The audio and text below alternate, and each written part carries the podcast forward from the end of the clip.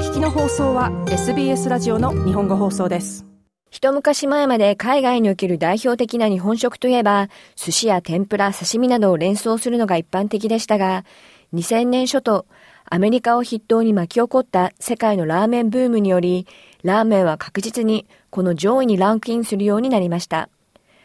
オーストラリアを含め世界ではもはやラーメンという言葉が認知され定着していますが、その道を切り開いていった先駆者がいます。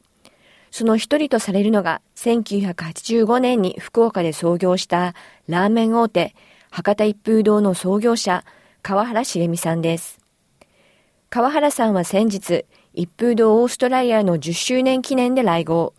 創業者であり、ラーメンの海外普及をリードする川原さん自身がラーメンを振る舞うというイベントには、多くのラーメンファンが駆けつけました。インタビューはシドニー CBD の一風堂で5月20日に行われました。一風堂オーストラリアの展開から10年、はい、おめでとうございます。一風堂は世界で本当展開しておりますが、オーストラリアでの10年というのはどういった意味を持ちますか？うんそうねオーストラリアでっていうかやはりあの10年って一つのさやっぱこう目安になるじゃない？で10年一昔とかいう言葉昔あったしさ、ね、だから10年ってやっぱし感慨深いよね、やっぱ商売で考えても最初は3年、まず持つかどうか、そしてやがて5年、そして10年やったら、ああ、よかった、10年一区切り。ついたなみたいな、次のまた10年まで頑張るぞみたいな、なんか決意が深くなるっていうか、そんな感じがするかなと。うん。海外進出するにあたりいろんなリサーチをされたと思いますがオーストラリア進出を決めた理由っていうのは何かあったんですか？うん僕ら最初にニューヨークそれからパリとかシンガポールに出してやはりその世界の大きい都市大きいっていうかまあ、みんなが知ってるようなねところには出していこうって決めてたからその中にもう最初からオーストラリアっていうのは入ってたの。だからもういやオーストラリアしっかり出さなきゃみたいなところの方が大きかったね。でまあ来てみて特にもうシドニーいやメルボルンの方に最初行ってあもう絶対ここいいよねみたいなそういうふうに思いました。強く出したいと思ったね。今週この10周年イベントでさまざまな方がラーメンを食べに行くのを実際に見られてどうでしたか？オーストラリアこのコロナがあってなかなか来れなかったけどその前は結構定期的に来てあのオーストラリアの人たちがこう楽しんでラーメンを食べてくれる姿を見てたからまあ今回のイベントもやっぱすごいね並んでくれたりしてやっぱ感慨深かったね10年経ってやっぱいよいよ本当に層がどんどん広がってきてるなって思いました。1985年に誕生した博多一風堂は、その確かな味はもちろん、それまで一般的であった小さくて薄汚いラーメン屋のイメージを覆す斬新なデザインやコンセプトで、豚骨ラーメンを日本国内に、そして世界へと広めていきました。ここの今シドニーのこのお店見ても分かるように、やっぱりなんかこう、ラーメン屋っていうのが昔日本にはね、まあ今もたくさんそういうラーメン屋さんありますけども、ラーメン屋さんっていうのはなんかこう汚いとか怖いみたいなイメージがあるのをもっと柔らかくてなんか本当女性が1人でもゆっくり楽しんで食べれるような環境を最初から日本の一風堂の中でも表現をしてきたからそれがやっぱしラーメンのこう窓口を受け口を広げたんじゃないかなというふうには思ってます。海外の人に僕はラーメンっていうものはすごいかっこよくってなんかすごいやっぱスペシャルな食べ物っていう認識を持ってほしかったからニューヨークの1号店もね僕は本当に3年間ぐらいかけたの作るのに。まあ作るのに3年間はあれだなオーバーだけどまあ本当2年間ぐらいすごい、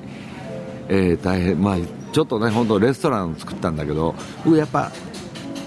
ニューヨークにせよパリにせよシドニーにせよその1号店をのラーメン店を作るときはやっぱラーメン店みたいなとただなラーメンってこんなチープな感じなの？みたいなことを思わせるようなそういう空間作りたくないのね。やっぱしあのそこの国のやっぱこセンター行ってるっていうかこうかっこいい人たちにやっぱり食べてほしいから。やっぱその人たちをお迎えするぐらい、ね、でその人たちが、えー、ラーメン屋できるんだって、えー、一風堂かって来て見た時にえー、これ何レストランじゃんみたいなかっこいいみたいなとこで。でもかっこいいよ。ラーメンかっこいいんだから大体。でそこでやっぱ食べてもらう。そういう発信力がある人たちが食べてもらわないとラーメンの地位ってそんなに高くなっていかないのね。で俺はそういうのを日本の中でも変えてきたし世界でも変えていきたいと思ってる。だから僕らの後には例えば日本のラーメン店みたいに、ね、狭くってなんかこうくしゃっとした、まあ、くしゃっとしたっていうか狭いラーメン屋さんでもでもこれでもあこれもこれが本当リアル日本のラーメン屋みたいな話でしてもそれはそれでいいと思うのね。でも僕らはやっぱしラーメンっていうものはまずは窓口受け口をガスとちゃんとこう広げて作りたいなと思って世界のどこでもやっぱりこういう風な感じの店を、えー、空間としてもちゃんと成立していくようなお店を作っていくように心がけてます。それは日本でもそうだった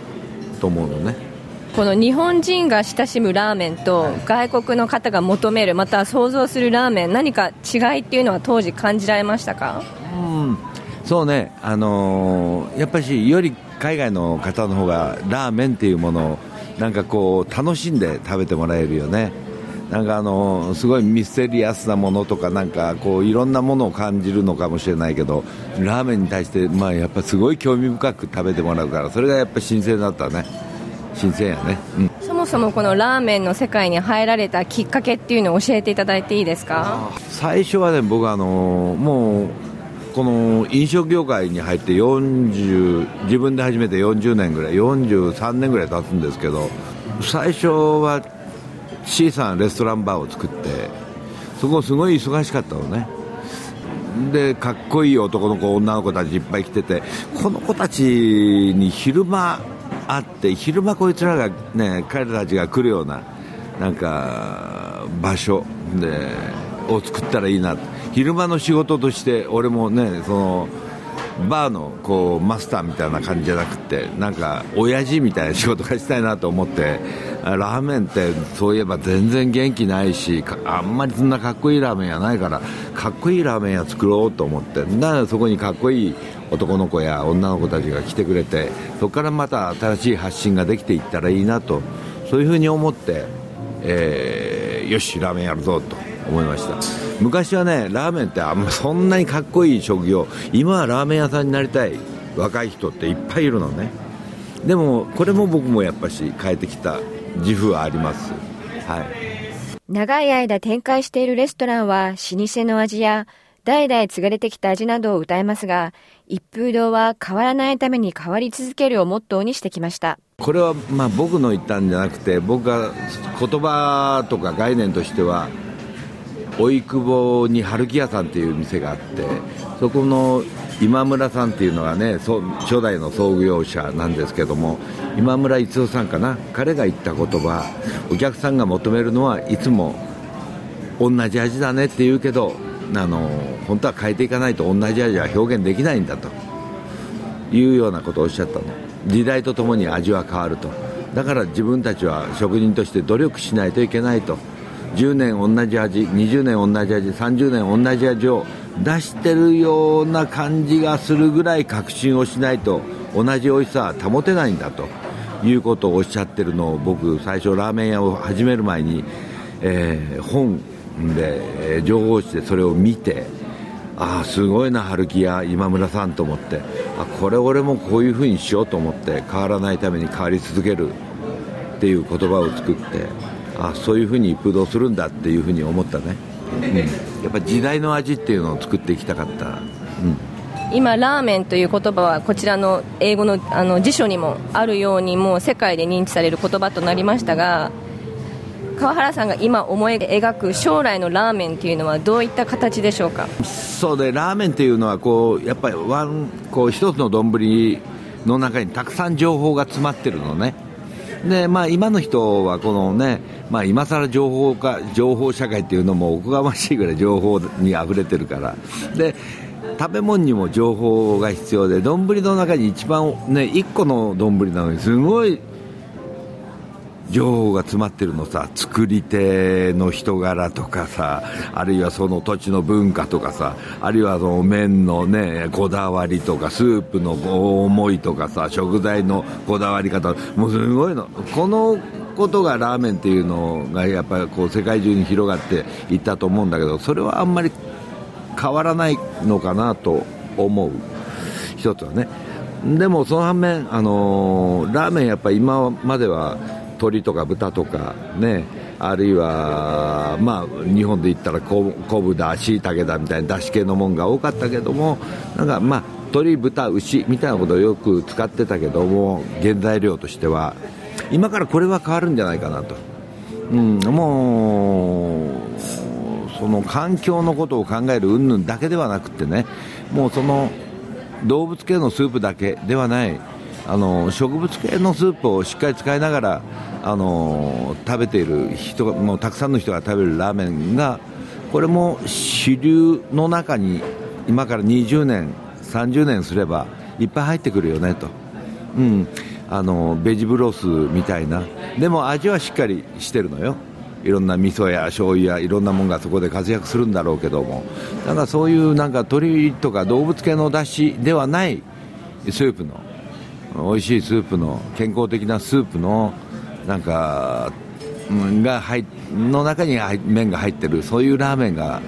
幅広く支持されるようになっていくんじゃないかなみたいなことをよく考えます。今後も店舗展開を計画されていますか？あそうですね。あのシドニーはね、えっていうか、オーストラリアは来た時にあの30件ぐらい作っていこうねって、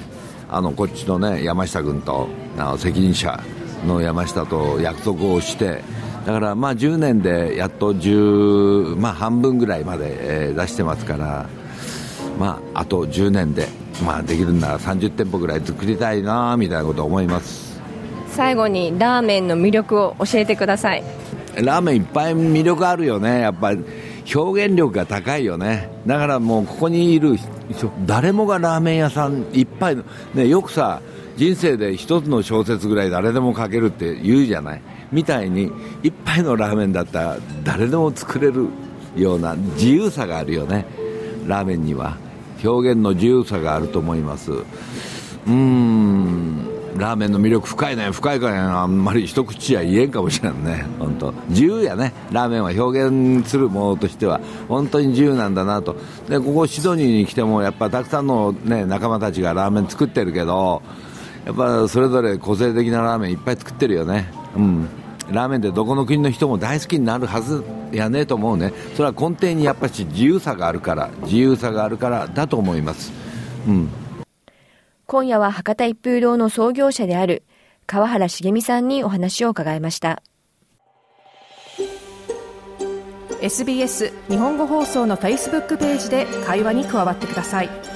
LIKE いいねを押してご意見ご感想をお寄せください。